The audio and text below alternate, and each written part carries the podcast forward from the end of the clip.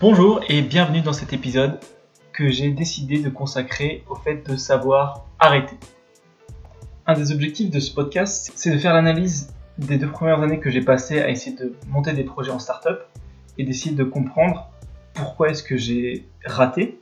Et je pense qu'une des raisons, c'est que j'ai pas su arrêter. Je m'explique. Je pense qu'on a tous une quantité d'énergie limitée et que moi j'ai tendance à me disperser entre plein de petits projets parce que je suis très curieux et j'ai envie de tout essayer. Sauf que le problème c'est que c'est hyper fatigant, ça consomme énormément d'énergie et aujourd'hui on parle beaucoup de la charge mentale, le fait que ça coûte de l'énergie d'avoir des décisions à prendre dans sa tête et de se dire ah je prends la responsabilité de faire ceci ou cela. Et en fait quand on a trois ou quatre projets en parallèle et que on n'a pas décidé de mettre un terme à ces projets-là, et bien ça continue à tourner dans notre tête en fait. Et je pense que c'est une des choses qui m'a coûté très cher en énergie ces deux dernières années. Et je vais essayer de faire un effort pour pas retomber en fait dans ce même piège. C'était vraiment un gaspillage en termes de temps, en termes d'énergie et en termes d'argent.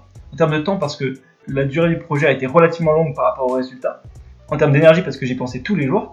Et en termes d'argent parce que j'investissais quand même pour faire un petit peu de marketing, pour faire du design, etc. Et un des problèmes c'est que je m'étais fixé aucune règle pour savoir quand je devais arrêter. Et vu que les choses n'avançaient pas, j'avais pas envie de regarder la vérité en face, et j'étais juste paralysé dans une zone grise où il se passait absolument rien. Maintenant, je vais récapituler un de mes premiers projets en parachutisme, parce que je pense que ça illustre vraiment bien à quel point j'ai pas su arrêter.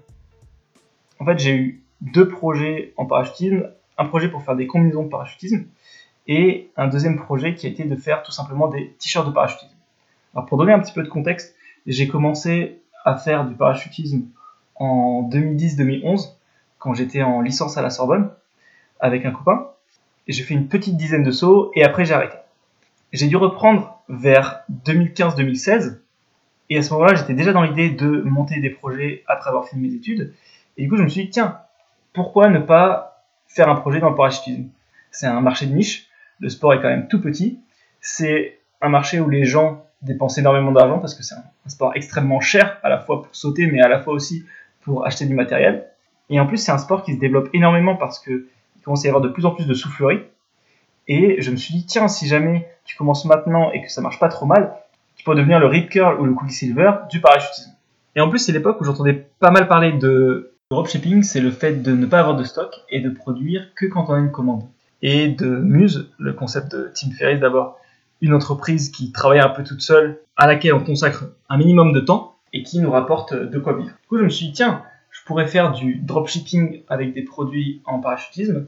Du coup, j'ai commencé en 2015-2016, quand j'étais encore en apprentissage à la BNP, à contacter des fournisseurs, notamment sur Alibaba, pour essayer de fabriquer des combinaisons de parachutisme. Il faut savoir que les combinaisons de parachutisme, c'est assez technique parce que c'est en général fait sur mesure et avec des matériaux spéciaux parce que ça a un gros impact sur à quelle vitesse on chute, euh, etc.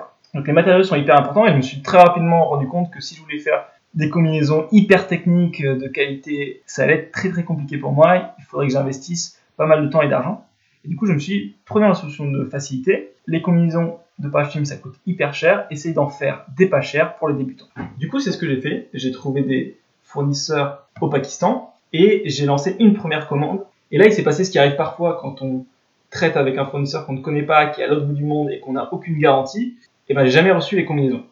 du coup, j'ai dépensé, euh, je crois que c'était autour de 300-400 euros pour euh, mes premiers échantillons. En plus, j'avais discuté avec des amis de mon association de parachutisme qui, qui étaient intéressés pour tester les combinaisons. Donc, je me disais, bah tiens, si elles sont bien, du coup, mes échantillons sont déjà payés, donc ça peut être hyper intéressant pour moi. Or, j'ai jamais reçu ces combinaisons et ça m'a plutôt dégoûté du coup, j'ai un peu arrêté de, toucher à ce projet-là pendant pas mal de temps. Jusqu'à ce que je finisse mon apprentissage et que je me dise, bon, ce projet-là était peut-être un petit peu trop technique pour un premier projet, donc essaye de simplifier au maximum. Qu'est-ce qui est le plus simple du monde C'est de faire des t-shirts.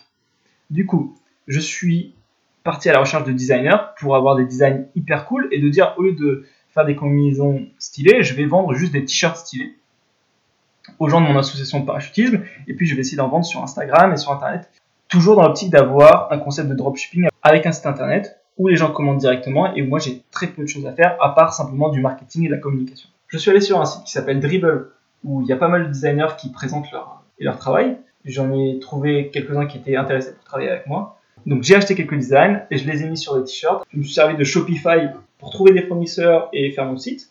Et je me suis retrouvé avec en gros des t-shirts qui coûtaient entre 20 et 25 euros et sur lesquels je faisais une marge ridicule qui était autour de entre 3 et 5 euros. Et même si c'est une marge qui est totalement ridicule, je me disais à l'époque, en fait je m'en fiche parce que si jamais je me rends compte que j'arrive à en vendre, même si c'est pas rentable comme ça, eh bien j'arrêterai le dropshipping, j'achèterai un énorme stock et je me débrouiller autrement pour avoir des meilleures marges et en faire un vrai business. Donc j'en parle, j'en parle autour de moi euh, sur l'assaut de parachutisme. Donc j'ai réussi à en vendre 4 ou 5 et je me suis dit bon, c'est relativement prometteur et si on continue. Et là je me suis dit bon, ce que je veux c'est pas faire du porte-à-porte et aller dans toutes les zones de parachutisme de France et du monde pour vendre mes t-shirts parce que ça va être un petit peu compliqué et moi je veux pas faire du physique, je veux que ça travaille tout seul. Et du coup je me suis dit va sur Instagram et fais tout directement sur Instagram. Et c'est là que ça a été très compliqué parce que j'ai commencé à, à, poster des photos, à contacter des gens qui faisaient du parachutisme, à contacter des influenceurs et j'ai essayé à la fois de leur vendre directement les t-shirts, de leur dire est-ce que ça vous intéresse de recevoir des t-shirts, en échange vous faites des posts pour moi et ça me fait de la publicité, etc. etc.